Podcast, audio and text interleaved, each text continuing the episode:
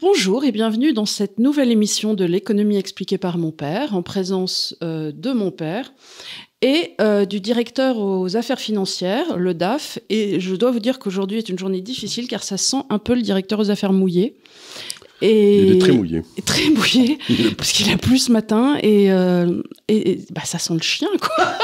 ça sent le chien mouillé. Voilà, bon, on va devoir faire avec. Encore une fois, malgré tout. Vous, vous le sentirez pas, mais nous, on le sent. Oui, braver, euh, braver les, les, éléments. Oh oui, pour venir faire cette émission, c'est bien.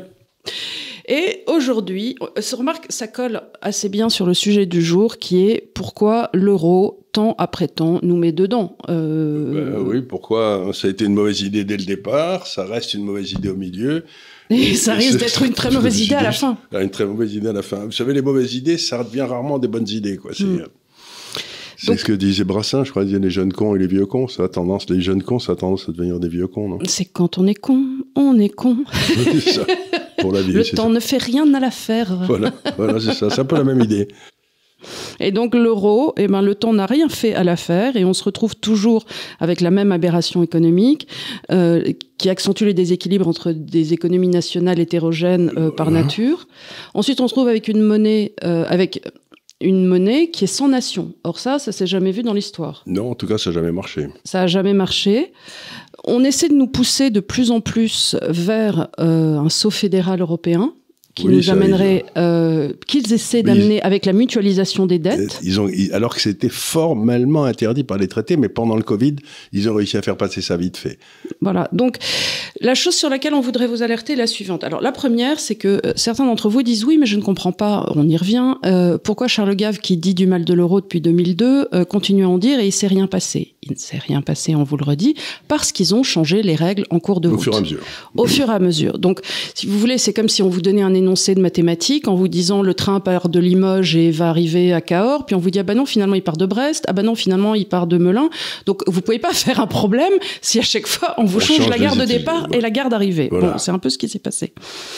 Euh, L'autre chose dont on aimerait parler, c'est la possibilité d'un retour à une monnaie nationale et essayer de vous expliquer en quoi ça ne serait pas une horreur et euh, qu'il faut en finir peut-être aussi avec cette conception ancestrale de la nécessité d'une monnaie forte.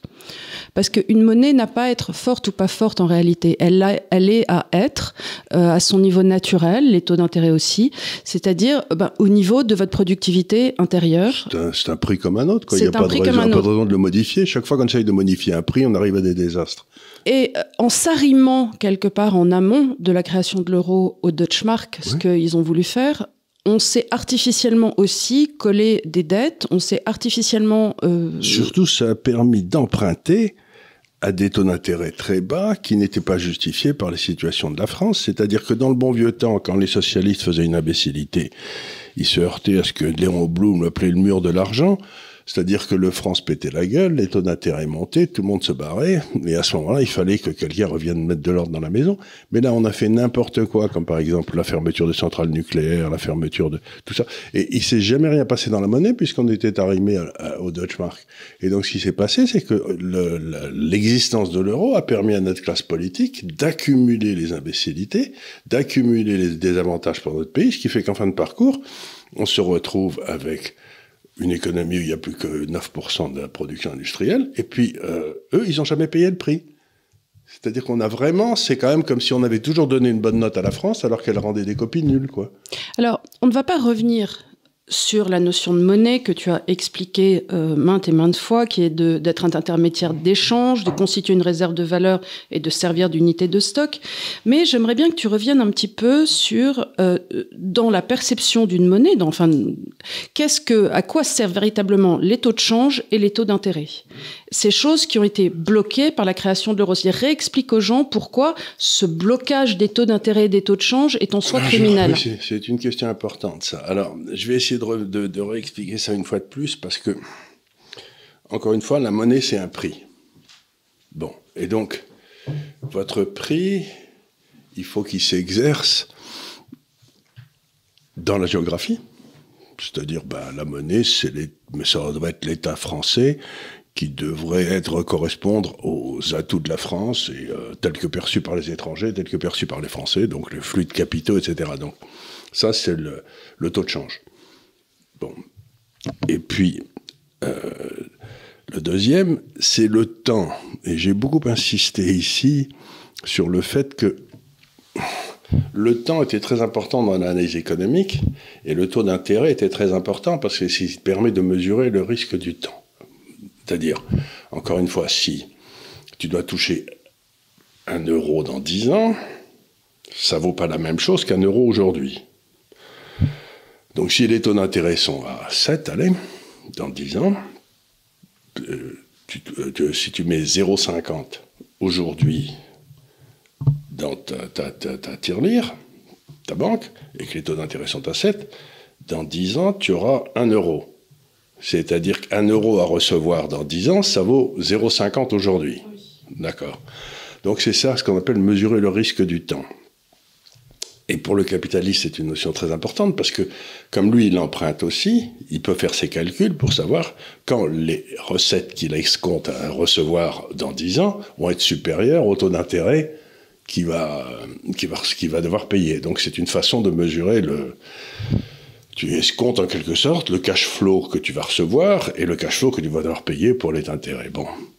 Mais les deux, pendant la avant la crise, à cause de, pour maintenir l'euro, cet animal de M. Draghi, le, patron de la, BCE e à l'époque, a mis les taux d'intérêt euh, littéralement négatifs. Alors, donc, je viens de te dire que les taux d'intérêt, c'est pour compenser l'incertitude du futur. Mais si tu mets des taux d'intérêt négatifs, ça veut dire que, philosophiquement que le futur est plus certain que le présent. Ce qui est une imbécilité. Le futur ne peut pas être plus certain que le présent, puisque le futur est par définition incertain que le présent. Bon, sait, il est là. Et donc, pendant dix ans, on a vécu avec des taux d'intérêt négatifs, de 2012 à 2020 à peu près, allez. Et ça a foutu en l'air toute l'économie, parce que les compagnies d'assurance ne peuvent plus travailler, les banques ne peuvent plus travailler. Donc, on me dit rien n'a changé en Europe. Je leur dis, mais regardez le cours des banques. Le cours des banques était à 700 en 2007-2008, et maintenant il est à 100 c'est-à-dire le cours de l'ensemble des banques en Europe, c'est-à-dire que M. Draghi, pour, Draghi, pour maintenir l'ensemble de l'euro, a fait s'écrouler le cours des banques de 700 à 100.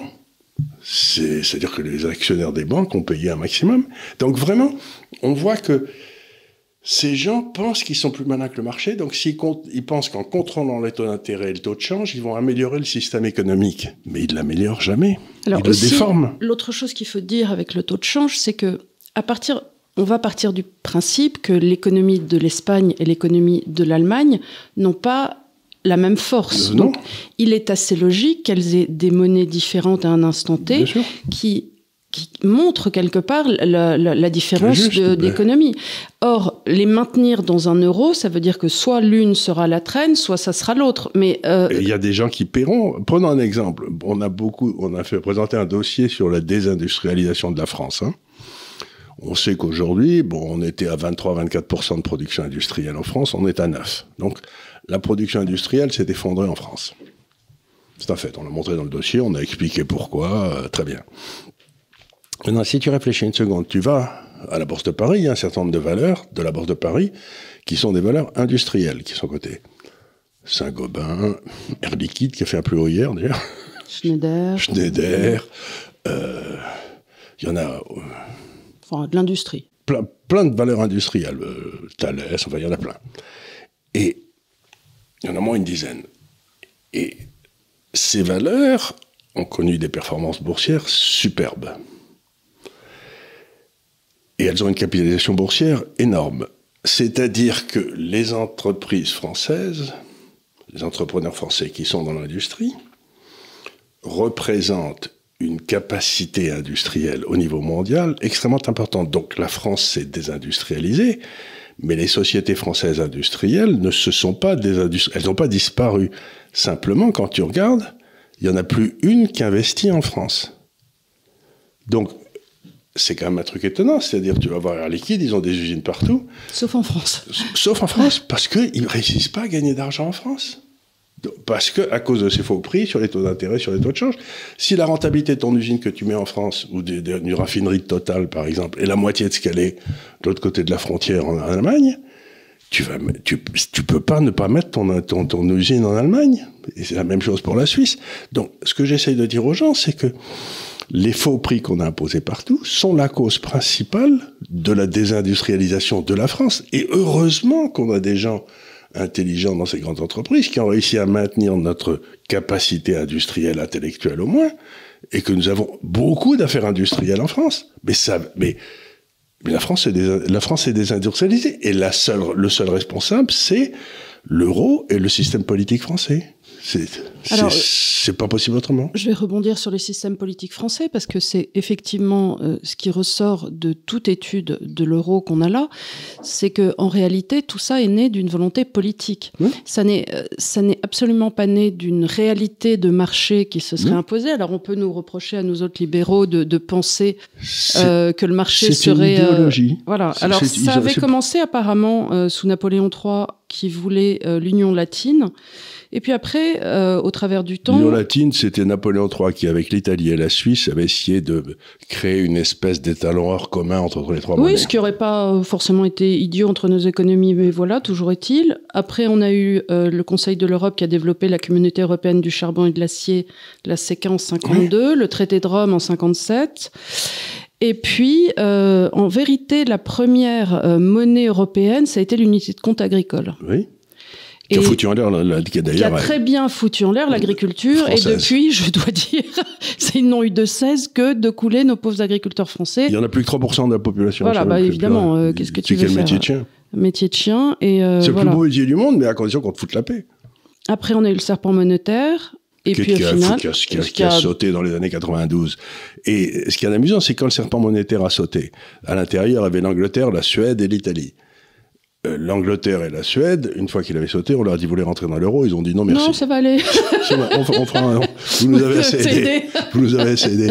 Et l'Italie, elle s'est précipitée pour y rentrer. Et quelle a été la première victime de, de, de l'euro Ça a été l'Italie, dont la production industrielle, il y a des graphiques là-dedans, s'est écroulée de 30-40% après l'euro. Donc vous vous dites mais il y a des gens qui sont enragés quand même. Ils ont toutes les preuves que ça ne peut pas marcher. Mais ce qui est, a, très intéressant, c'est qu'un type comme Delors, euh, qui a été un grand, un grand, un grand malfaisant, quand on lui disait ça peut pas marcher, il va y avoir des crises, il disait oui, mais ces crises nous permettront de créer l'Europe politique. C'est-à-dire qu'il savait très bien que ça allait pas marcher, il savait très bien que ça allait créer des crises économiques. Il savait très bien qu'ils étaient en train de faire des chaussures avec les talons devant. Voilà. Mais, ça permettrait de changer la mode, quoi, d'arriver à une, une alliance, à créer un État européen. Le but de ces gars-là, ils sont enragés à haïr, à haïr les États locaux, les nations, et ils veulent créer une nation européenne à partir sur les débris des autres nations. Mais euh, moi, je suis français, je suis ni italien ni rien du tout. Je suis non, européen. Mais alors, oui, alors attends, c'est très important de le dire. Euh, évidemment que structurellement, on est pour l'Europe,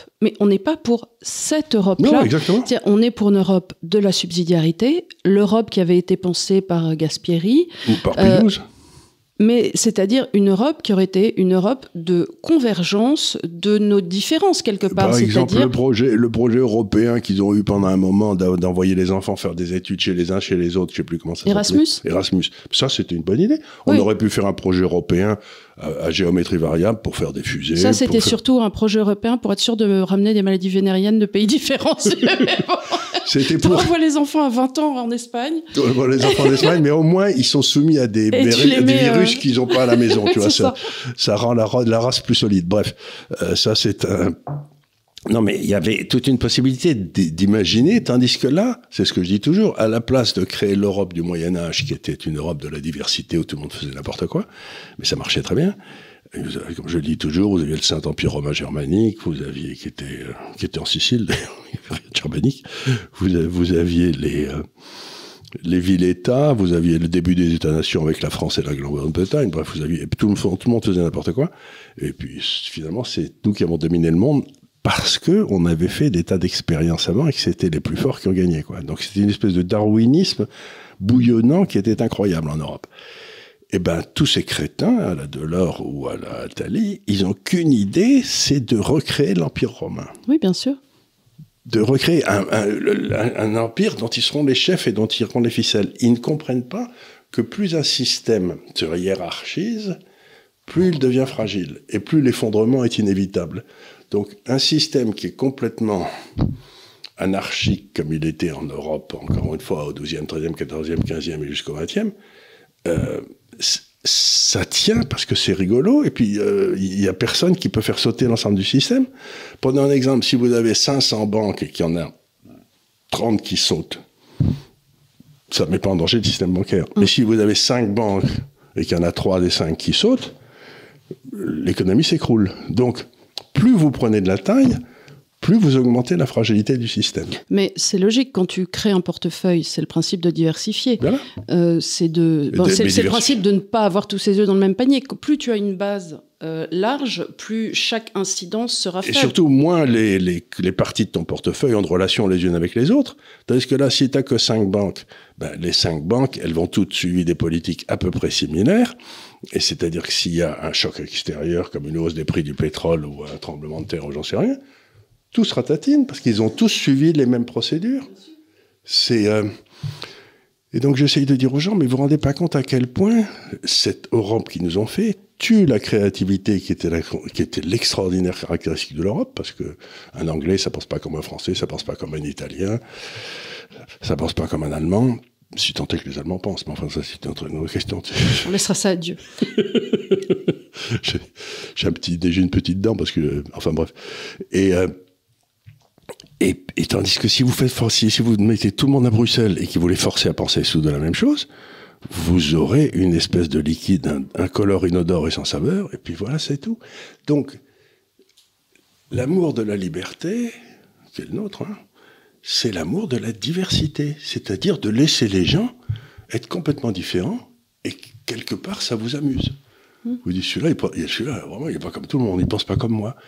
Mais aujourd'hui, par exemple, il y a quelque chose qui me sidère dans le monde, c'est que la gauche, qui était dans le temps le parti qui demandait euh, le plus férocement la liberté d'expression, maintenant elle est pour la, elle- elle- elle est pour la censure.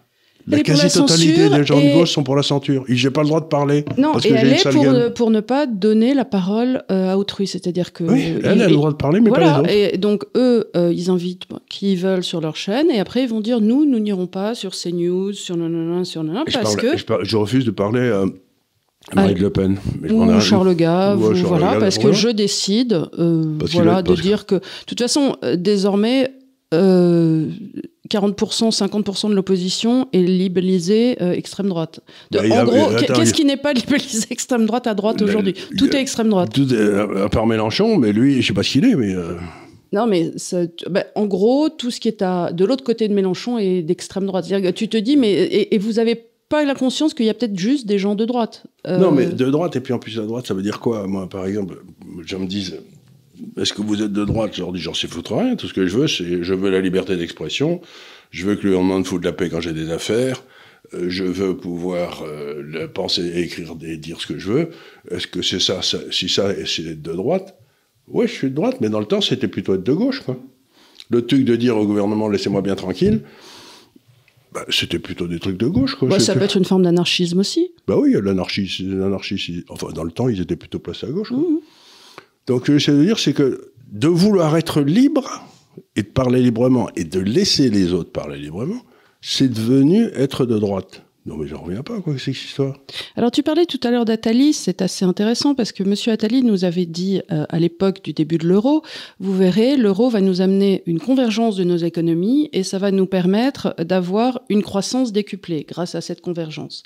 Or, qu'est-ce qu'on observe depuis la mise en place de l'euro? Que la croissance européenne globalement, même quand on la scinde pays par pays, n'a jamais été aussi faible. Oui. Il n'y a absolument eu aucune convergence. Et au contraire, les transferts massifs euh, de, de pays euh, ont été faits à crédit. C'est-à-dire pour, pour maintenir, pour maintenir L'euro. euh, pour maintenir l'Italie, pour maintenir la Grèce, pour maintenir tous ces pays-là, l'Espagne, il y a eu des transferts de, de, de, de, de liquidités absolument énormes. euh, qui Ben ont- oui, pour une raison très simple, c'est que tu prends dans le temps, quand il y avait, comme l'Allemagne était, mettons, était efficace, hein, l'Allemagne était plus efficace que les autres. Donc, ils avaient tendance à avoir des excédents extérieurs. Donc, les Allemands vendaient plus à l'étranger. Donc, ils recevaient euh, des, mettons, des obligations espagnoles en paiement. Et puis, une fois tous les 3 ou 4 ans, pan, la, la peseta se pétait la gueule et euh, ça, ça, ça remettait les comptes à l'équilibre.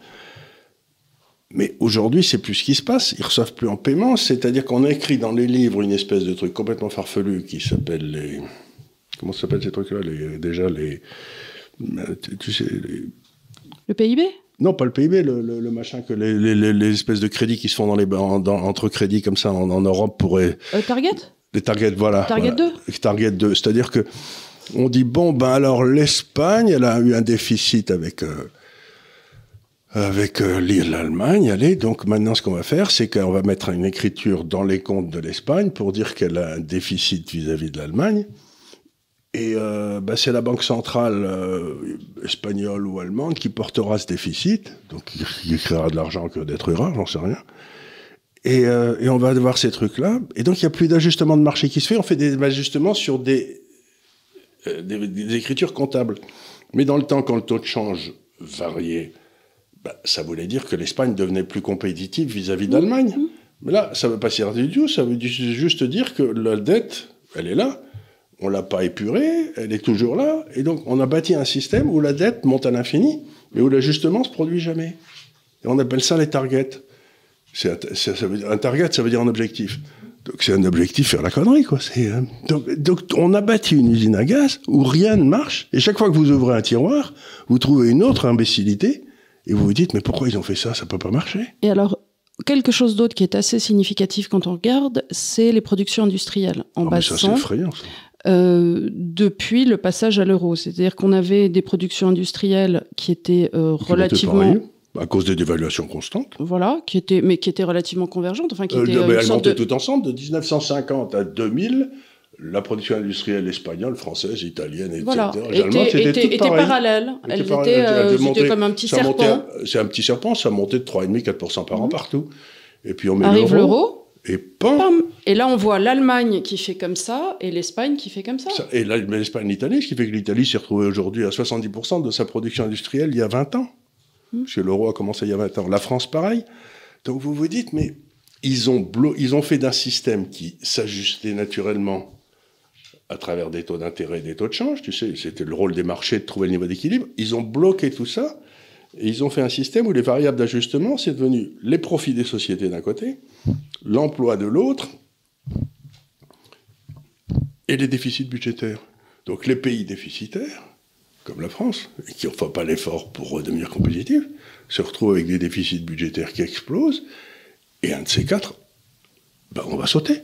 Bah, il se retrouve dans des déficits budgétaires et il se retrouve dans ce dont tu parles souvent, c'est-à-dire une trappe à dette. Une trappe à dette? Euh, L'Italie aujourd'hui, c'est-à-dire se retrouve avec la montée des taux, mmh.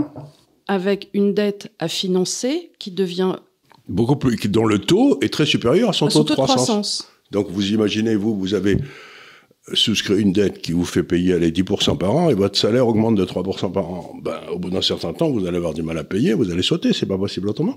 C'est ce qu'on appelle une trappe à dette, c'est quand le taux d'intérêt est au-dessus du taux de croissance. Et là, je voudrais faire un développement qui va être un petit peu long pour expliquer ce qui, va, ce qui risque d'arriver et pourquoi on vous reparle de l'euro et des monnaies aujourd'hui. Parce que il se passe des phénomènes dans le monde qui vont amener à une hausse des taux d'intérêt réels, c'est-à-dire déduction de l'inflation, très forte. Et ça, c'est un truc que l'Europe ne peut pas supporter. Bon, alors, je vais vous expliquer rapidement. Je vous ai parlé de l'Union soviétique, de la Russie qui envoie maintenant ses matières premières vers l'Inde. Vous savez, de cette espèce d'immense arc qui va partir de la Russie, qui va passer par la Turquie, puis par le Liban, puis la Syrie, l'Irak, le Pakistan, l'Iran, l'Arabie Saoudite. Tout ça, ça va connaître un développement absolument inimaginable. Bien. Mais alors, qu'est-ce qui s'est passé depuis 20 ans?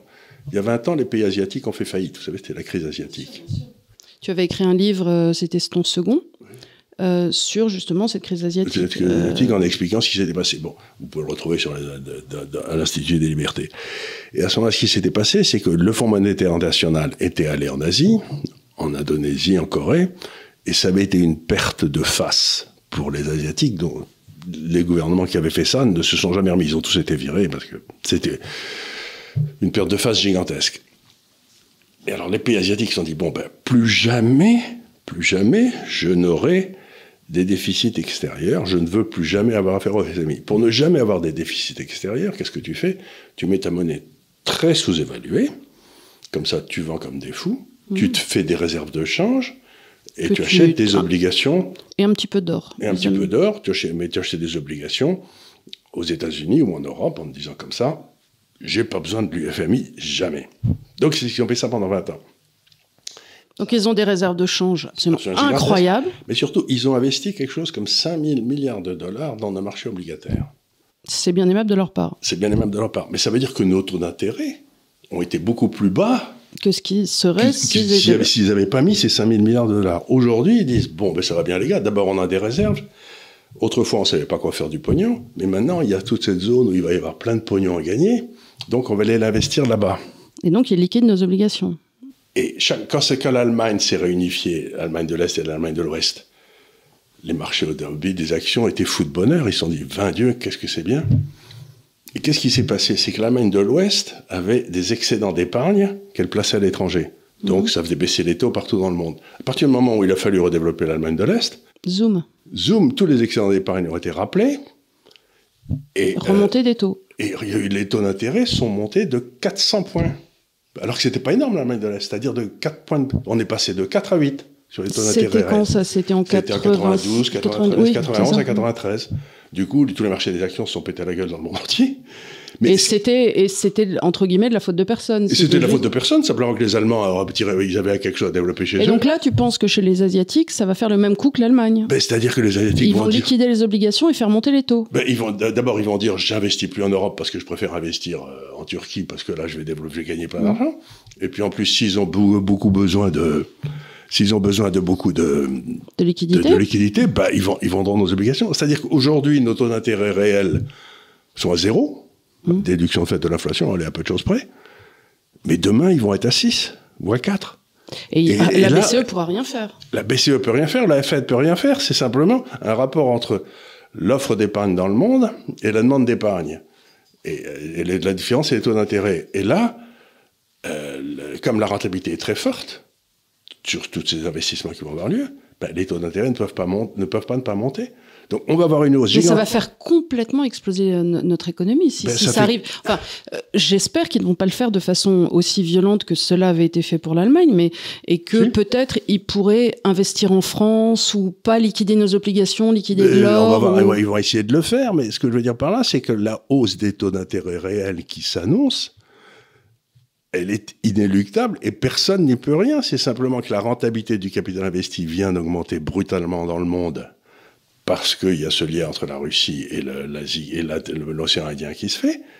Avant, ils ne pouvaient pas, puisqu'ils ne parlaient pas. Enfin, il veut dire c'était. euh, Maintenant, donc, c'est- fait. Ce lien existe. C'est- une conséquence de la guerre ukrainienne à laquelle ils n'avaient pas pensé. Oui.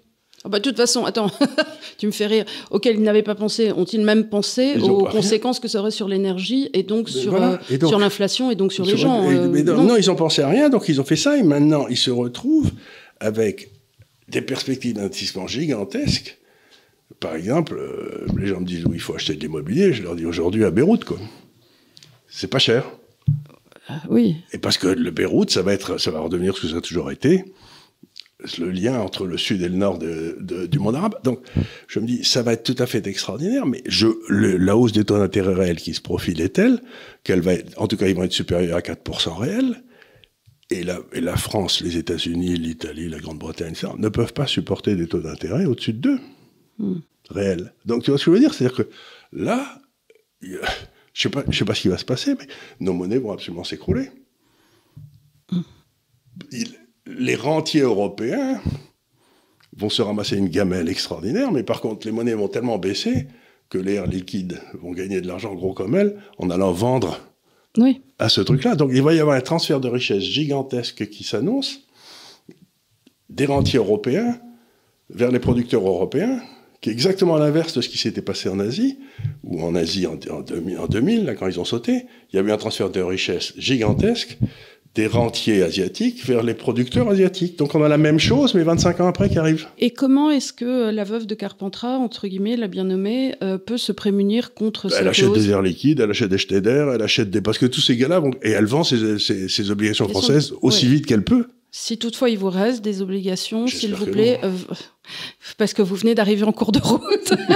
non, mais ça peut arriver. Vous venez d'arriver. Acheter des actions Air Liquide. Voilà. Acheter- Euh, euh, vendez tout et achetez non, mais des actions des actions, si vous voulez, des... encore une fois, vous avez des, des valeurs industrielles françaises qui sont d'extraordinaire qualité. Elles n'ont pas d'usine en France, mais vous en avez plein.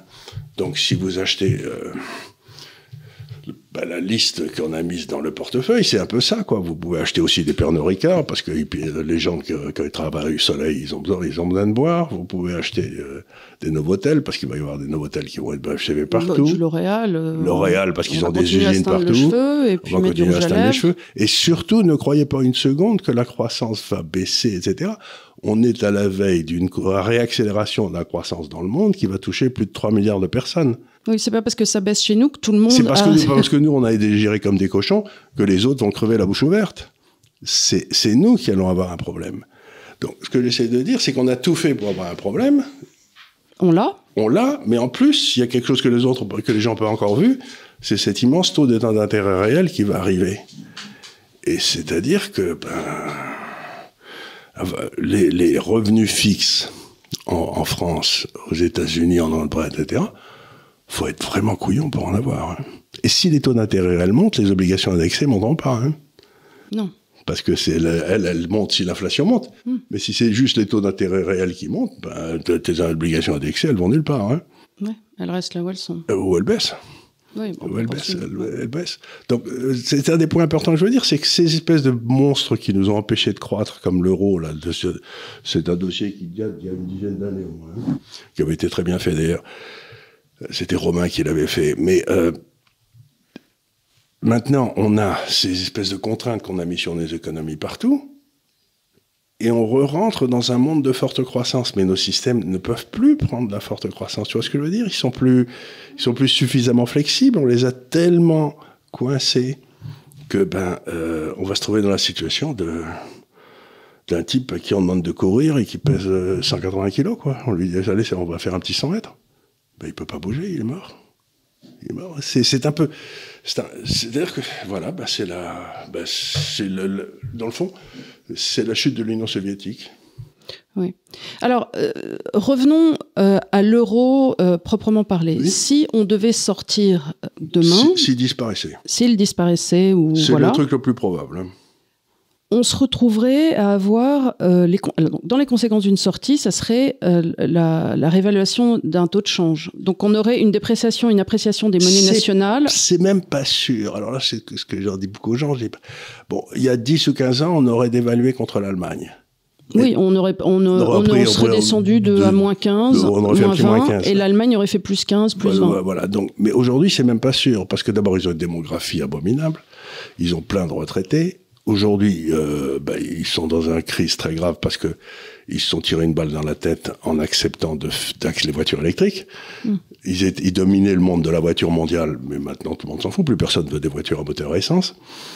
Euh, ils ont, euh, ils ont, ils ont fermé leur centrale nucléaire. Ils ont tué leur, ils ont tué leur filière nucléaire qui était menée par Siemens avec Madame Merkel. Euh, ils sont fâchés avec la Russie, donc ils n'ont pas de possibilité d'avoir des matières premières. des ouvertures, oui.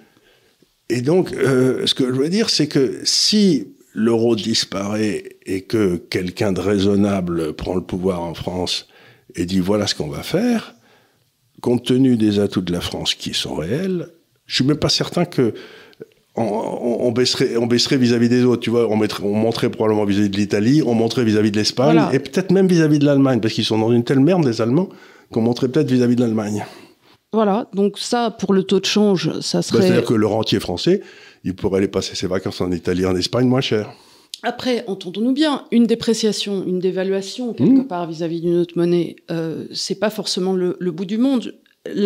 En fait, ce qui est embêtant, c'est pour les produits qu'on importe. Voilà. Ben, ben, C'est-à-dire là, ça veut dire que par exemple, tout ce qu'on importe d'Asie, comme il y aurait une réévaluation très forte des, des monnaies asiatiques, ben, ça va être difficile d'aller passer ses vacances en Thaïlande. hein. Voilà, et puis on aurait du mal euh, déjà à payer des iPhones qui sont euh, déjà Voilà, hors de le prix. prix de euh, l'iPhone, le prix de l'iPhone, il passera de 1000 à 2000 quand même. Donc, en, en réel, oui, euh, voilà, facile. facile. Et donc, vous aurez toute une série de produits qui arrivent d'Asie, qu'on nous vendait euh, très bas parce que les monnaies étaient très basses, mais eux, vous allez euh, C'est-à-dire que tout ce qui, euh, pardon, mais c'est le, le, terme, tout ce qui est par exemple fast fashion, de, de des marques comme Zara, H&M et ainsi de suite, qui sont faites sur un business model qui est celui de dire on consomme beaucoup avec un renouvellement constant et très rapide. Je pense que ça mettrait un terme aussi à ce mode de consommation. Ça serait plus difficile aussi pour Alibaba. Il y a des tas de gens aujourd'hui qui servent d'Alibaba pour acheter des produits euh, sur le catalogue d'Alibaba là qui est infini en Chine qui sont pas chers du tout, qu'il faut livrer directement ici. Voilà. Ben, là, ça serait peut-être ça cesserait d'être pas cher du tout chez Alibaba. Et donc, ça cesserait d'être pas cher aussi chez Decathlon, et ainsi de suite. Bon, maintenant, pour l'alimentaire, pour les produits, par exemple, qui sont euh, les nôtres, euh, ça changerait pas grand-chose. Je pense pas qu'il y aurait vraiment... Surtout si on foutait la paix aux paysans et qu'on abolissait, qu'on fermait les affaires. Je pense pas que ça changera quelque chose aux poireaux, aux pommes euh, et aux lentilles. Mais, et quant aux voitures, de toute façon, on n'a plus le droit d'en acheter. Puis quand on achète, on t'empêche de rouler en mettant des travaux partout. Voilà, donc, ça, c'est la beauté mais par contre, il y a toute une série de faux, ce que j'appelle des faux boulots, qui ont été des boulots qui ont eu lieu de, représentation, de, de, relations publiques, de, euh, de parler à la presse, etc. Comme euh, ça sera rude, il y a toute une série de faux boulots dans toute une série d'administrations, les responsabilités, les responsables avec les relations avec la presse, etc. Tout ça, c'est si on cesse de subventionner la presse, il y a peut-être toute une série de gens qui vont c'est d'avoir des faux boulots. Alors, la seule chose qui peut faire un peu peur, c'est qu'on est déjà dans une crise inflationniste. Mmh. Et euh, il est certain qu'une sortie de l'euro pendant quelques mois entraînerait une crise inflationniste aussi, le temps qu'une banque centrale remette un petit peu les pendules à l'heure. Ça prendrait au moins 4, 5, 6 mois suivant. Euh, bon, déjà, il faudrait, à mon avis, puisqu'on a dit qu'on voudrait des gens compétents, ne pas avoir M. Villeroy de Gallo, pardon, mais euh, à chaque fois que. Il est gentil, lui, c'est un bon garçon. Il a fait, il a, ça a toujours été le meilleur élève de la classe. Oui, mais là, il nous a expliqué quand même hier qu'il allait mettre l'inflation en dessous de 2, points. Bah oui, mais ça, c'est... Hein? Donc, est-ce qu'on pourrait arrêter de se moquer des gens? Il faut savoir que le banquier central, c'est ce que je me suis dit aux gens, il est payé pour mentir. Oui, ben, euh, Personne ne s'attend à ce qu'il dise la vérité. Personne ne s'attend. Donc, le, diplomate est payé pour ne rien dire. Oui, mais il le fait avec élégance. Il le fait avec élégance. Et puis tu as enfin, dans le temps, en tout cas. Voilà, il le fait avec élégance. Il emploie un joli langage, mais tu n'as rien compris à ce qu'il a dit. Mais enfin, c'était joli, c'était bien le banquier central, il, est, il, t'assure qu'en aucun cas nous ne dévaluerons le vendredi et la dévaluation a lieu le samedi après-midi. Oui, mais moi j'ai entendu des, le banquier central d'Angleterre, mmh. et ben lui, euh, il sait être la quêteuse. Hein. Oui, oui. Et euh, il te dit bien les trucs en disant on va augmenter les taux, vous allez en prendre plein la gueule, et euh, vous allez voir, ça peut être drôle. Et oui, ben, mais ça, c'est depuis Churchill qui avait dit du sang, et, des larmes. les Anglais, ils ont si on leur dit du sang et des larmes, ils se mettent tous en ligne en disant on y va, on y va, on est très contents. Les Français, c'est pas tout à fait pareil. Du sang et des larmes, il dit oh. Les Anglais, il n'y a rien qu'ils aiment autant que faire la queue. Quoi. Donc, euh, voilà. Ah, il y a une queue, je peux y aller C'est une queue privée ou Absolument. C'est marrant. Donc, donc, vraiment, vous avez ce monde. Donc, on a eu. Allez, je vais, je vais, c'est un peu le thème du livre que j'ai écrit, mais vous avez une tentative par cette espèce de classe mondiale d'une prise, prise de pouvoir au niveau mondial par cette classe. Hein. Euh, ce qu'on est en train de décrire, c'est l'éclatement de cette tentative complètement.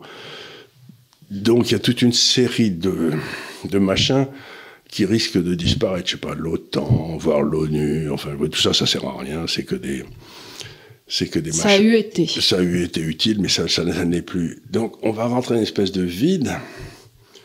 Et là, il va y avoir une prime énorme pour ceux qui seront euh, capables de bouger vite si, on reste en attendant que, si les gens restent en attendant qu'on de faire ce qu'on leur dit de faire, ben, on va pas arriver à grand chose. Donc il faut rester dans des positions extraordinairement flexibles, c'est-à-dire euh, surtout pas dans des assurances vie et surtout pas en obligation d'État et surtout pas dans des. Euh, donc c'est vraiment important parce que euh, ça redonne. le monde va redevenir chaotique, mm-hmm. ce qui est une très bonne nouvelle. Alors aussi, quelque chose à mettre en exergue, c'est que euh, une sortie de l'euro ne veut pas dire qu'on ne serait pas forcé de faire des réformes extrêmement importantes dans les, dépenses de l'État et dans, quelque part, la gestion de l'État. On, sera obligé de les faire. Voilà. non, mais attends, laisse-moi finir. Parce que les partis aujourd'hui qui sont pour une sortie de l'euro, comme le Frexit, euh, d'Asselineau, ne pour autant ne font pas suivre ça par une réforme structurelle euh, des dépenses de l'État. Or, Les deux sont absolument nécessaires. Il ne sert à rien de dire sortons de l'euro, sortons de l'euro, nous réglerons tout. Pas du tout. La façon dont ce pays est géré ne va pas du tout non, plus. Donc une sortie de l'euro demande aussi des réformes structurelles. pour une raison très simple, c'est que dès qu'on sort de l'euro ou que l'euro disparaît, mais il y a quelque chose qui est important, c'est que les gens qui ont créé l'euro, euh, et Attali s'en est vanté à plusieurs reprises dans des discours, ce qui prouve qu'il est, vraiment bête. On fait l'euro de telle façon que si l'euro disparaît, s'il saute, l'Europe disparaît. Puisque mhm. si vous sortez de l'euro, si vous avez été dans l'euro et que vous en sortez, vous sortez de, de, toutes les institutions européennes ipso facto. Ce qui est tout à fait étonnant.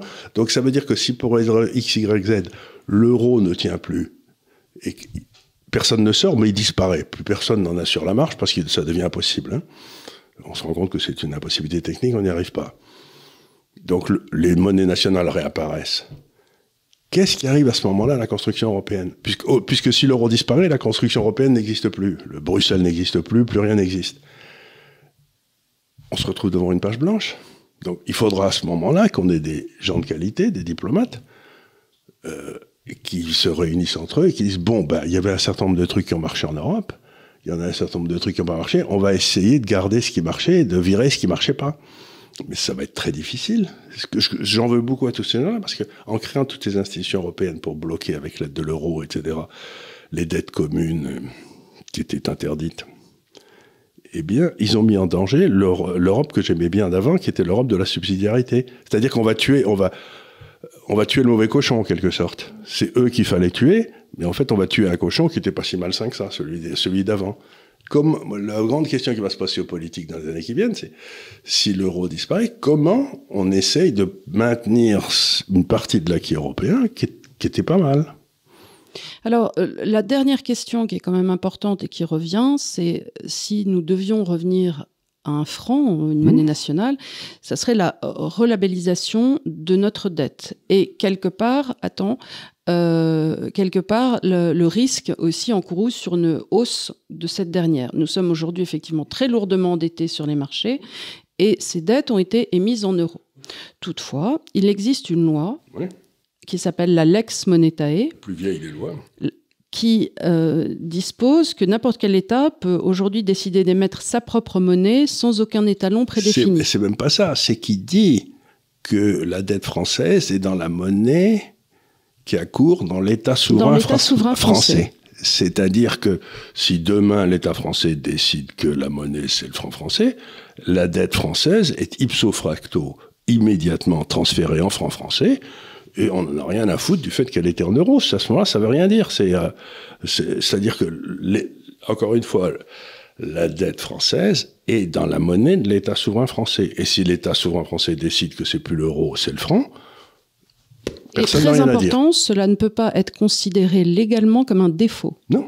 C'est une relabellisation de cette dette dans la monnaie qui a cours à l'instant T. Et pour les contrats qui auraient été émis. Ils sont euh, transférés instantanément. Alors, dans ces cas-là, tu, as, tu peux avoir recours, si ça a été émis euh, dans un autre. Euh, dans, dans un autre si ça a été émis, par exemple, à Londres, une dette, une dette en euros d'une société française, à ce moment-là, c'est le droit anglais qui s'applique. Et dans ces cas-là, tu dois effectivement pour, mais je crois que ça ne, c'est un petit delta. On est sur 4%. 4 ou 5%. 4 ou 5%, des, dettes émises. et c'est surtout des dettes euh, du secteur euh, privé. C'est pas des secteurs. Et dans ces cas-là, effectivement, il faudrait demander un arbitrage euh, ou une, une, cour de justice. Mais il n'est pas certain encore une fois que euh, l'euro qui existerait, euh, d'abord il faudra encore qu'il y en ait un. Alors on sera obligé à ce moment-là de recalculer la valeur de cet euro compte tenu des composantes. C'est pas possible. des gens qui font ça très bien. Bah, euh, une machine à calculer, ça le fait très bien. Mais surtout, ce que ça veut dire, c'est que, eh bien, si on a raison et si on, on, pour une fois on n'a pas d'étanches qui prennent le, qui continuent à avoir le pouvoir en France, eh bien à ce moment-là, il serait tout à fait possible, ce serait même très probable que le franc monte par rapport à l'euro. Oui. Donc, euh, ce que je veux dire, c'est que les gars qui seraient à Londres, euh, ils ne ils seraient pas pénalisés d'avoir payé des euros, ils seraient au contraire gagnants. Quoi. C'est, euh, c'est, très curieux parce que c'est les monnaies, c'est ce que me dit Didier, avec qui, comme vous le savez, je travaille beaucoup, c'est quand même dans l'analyse économique ce qu'il y a de plus euh, difficile. Parce que ça fait jouer des flux, ça fait jouer des stocks, ça fait dans deux pays différents qui ont des attitudes différentes, des droits différents.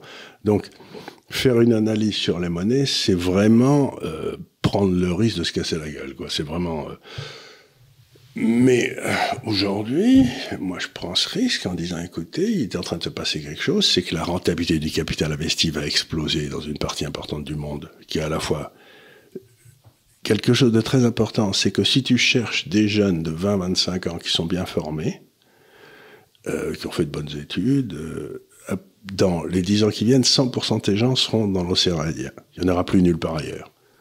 Chez nous, il n'y en aura plus, ils sont vieux. En Chine, il n'y en aura plus. Donc, c'est le seul endroit du monde où tu as une réserve de main-d'œuvre bien formée, etc. Donc, c'est évident que ça va boomer. C'est là où tout va se passer. Mais, et donc, les monnaies qui sont mises dans des espèces de carcans imbéciles ou qui ont accumulé des dettes pendant les périodes où c'était facile, devraient connaître des problèmes. C'est tout ce que j'essaie de dire aujourd'hui, donc c'est un peu bête de les avoir. Quoi. Alors l'autre chose aussi, c'est combien ça nous coûterait cette affaire? Je rappelle quand même que euh, la gestion du Covid et ainsi de suite, en tout cas depuis que M. Macron euh, est au pouvoir, nous a coûté, alors attention, 700 milliards d'euros. 700 hein, milliards d'euros. Donc depuis que M. Macron est arrivé aux affaires, la France a augmenté sa dette de 700 milliards. C'est inimaginable. Et, on n'a rien de plus. Hein. Et euh, bah non, non, bah ça serait. C'est pas comme si les écoles fonctionnaient mieux, les hôpitaux et ainsi de suite. Donc là, le coût d'une sortie de l'euro serait à peu près pour la France de 20 milliards. Donc c'est de l'argent, je ne dis pas, mais je rappelle que 20 milliards par rapport à 700 milliards qu'on a M. Macron a dépensé là il y a peu, c'est peanuts. Et surtout, euh, et surtout, ça serait pour récupérer une souveraineté. Et ça se retrouve toute notre souveraineté, et donc les entrepreneurs français peuvent à nouveau bâtir des usines en France, parce qu'on pourrait, il y aurait toute une série de choses qui se mettraient, qui se mettraient à jour et à prix. Donc vraiment, moi je regarde ça. Et, on aurait le potentiel à nouveau d'avoir le contrôle de notre monnaie, ce qui permet de faire euh, des dévaluations, des injections. De, on est libre. On est libre et on peut à nouveau un petit peu euh, et y a une sanction sur, nos vies. Et il y a une sanction sur ceux qui gèrent mal. Parce que pour l'instant, M. Macron, il a fait n'importe quoi, mais l'euro, il n'a pas bougé. Mmh. Enfin, en franc français. Donc, ce système de l'euro a été bâti par une classe administrative pour pouvoir foutre en l'air la monnaie sans en subir la sanction dans les votes. Ben voilà, c'est euh, ce à quoi on assiste. Euh, ben la bonne nouvelle, c'est ça risque d'arriver à sa fin. C'est en train de se terminer. C'est ta fameuse phrase il vaut mieux euh, la fin dans l'horreur qu'une horreur sans fin. Exactement. Et l'euro, alors, écoute, moi, je, je, croise les doigts parce que euh, à chaque fois, on se dit, ça, va. Ça... Qu'est-ce qu'ils vont inventer encore? Qu'est-ce qu'ils vont inventer encore? Alors, qu'est-ce qu'ils vont inventer encore et sur lequel vous devez rester extrêmement euh, vif et alerte, c'est la mutualisation des dettes. Si vous voyez arriver, parce que ça peut paraître une bonne idée, on se dit bon bah voilà, euh, mettons tous nos goûters en commun, comme ça on aura un gros truc bien dégueulasse pour tout le monde. c'est ce Et surtout, ce qui se passe, c'est que celui qui a amené un bon goûter pour lui, et il y en a deux dans la classe là qui n'ont pas amené de goûter, ben lui il se retrouve avec moins de goûter, les autres en ont plus. C'est pour ça que les Allemands sont pas du tout d'accord pour la mutualisation de la dette. Hein. Mais euh, encore une fois, vous n'êtes pas d'accord, euh, vous l'aurez quand même. C'est ce qu'ils nous ont fait avec Lisbonne. Hein. Vous vouliez pas de Maastricht, et eh ben vous l'aurez quand, même, bande de plou. Et surtout, ça nous permettrait, s'il y avait ça, comme il y aurait toute une classe qui serait complètement dévalorisée, toute, celle qui nous, toute cette classe qui nous a amené dans ce merdier dans lequel on est, eh ben, on pourrait peut-être voir surgir des nouvelles têtes politiques. Oh là là, mon Dieu. Hein, on pourrait voir, on les renverrait, on dirait allez, allez, vous allez. Hein. Je ne sais pas si vous avez le même sentiment que moi, mais euh, quand je vois des gens parler au nom de Renaissance, des partis de Macron, j'ai toujours l'impression de voir la même personne. C'est-à-dire que je confonds les ministres quand je vois Olivia Grégoire ou l'autre. Je, je, confonds tout parce qu'ils parlent de la même façon, ils sont interchangeables, ils ont le même goût, ils ont la même tête, ils ont les mêmes costumes. C'est plus personne n'a de saveur, d'odeur, de. C'est les mêmes. C'est des, des clones. Ça permettrait d'amener Jean Lassalle au pouvoir. Ce serait là, il y aurait des gens qui auraient vraiment. Oui, bah, N'empêche qu'on rigole, mais euh, personne ne parle euh, comme notre Jean Lassalle. D'abord, on ne le comprend pas toujours. oui, qui veut voir le sketch, euh, bah, le, fameux quand il parle de repasser les points de son permis à l'Assemblée nationale. C'est quand même.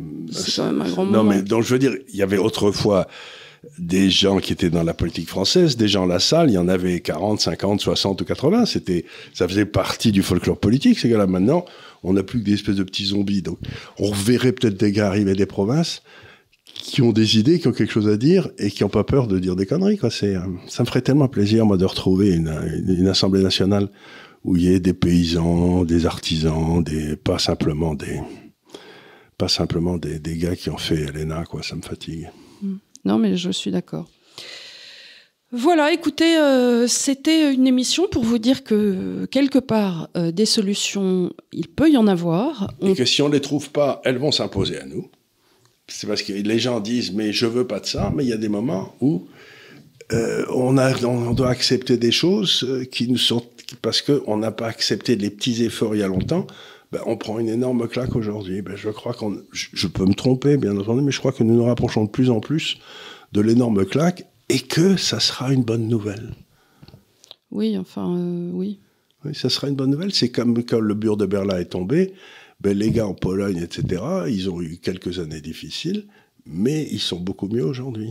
Oui, je pense que oui. Et la Hongrie, tout ça, c'est beaucoup mieux. Donc, il faut jamais sous-estimer le pouvoir libérateur euh, d'un retour de, bah, de, la liberté. Quoi. À quel point on se met à respirer à nouveau. Quoi. C'est, euh, regardez, moi je le dis toujours, je vais dans un dîner en ville, euh, de plus en plus rarement parce que plus personne nous invite, mais enfin ça c'est autre chose.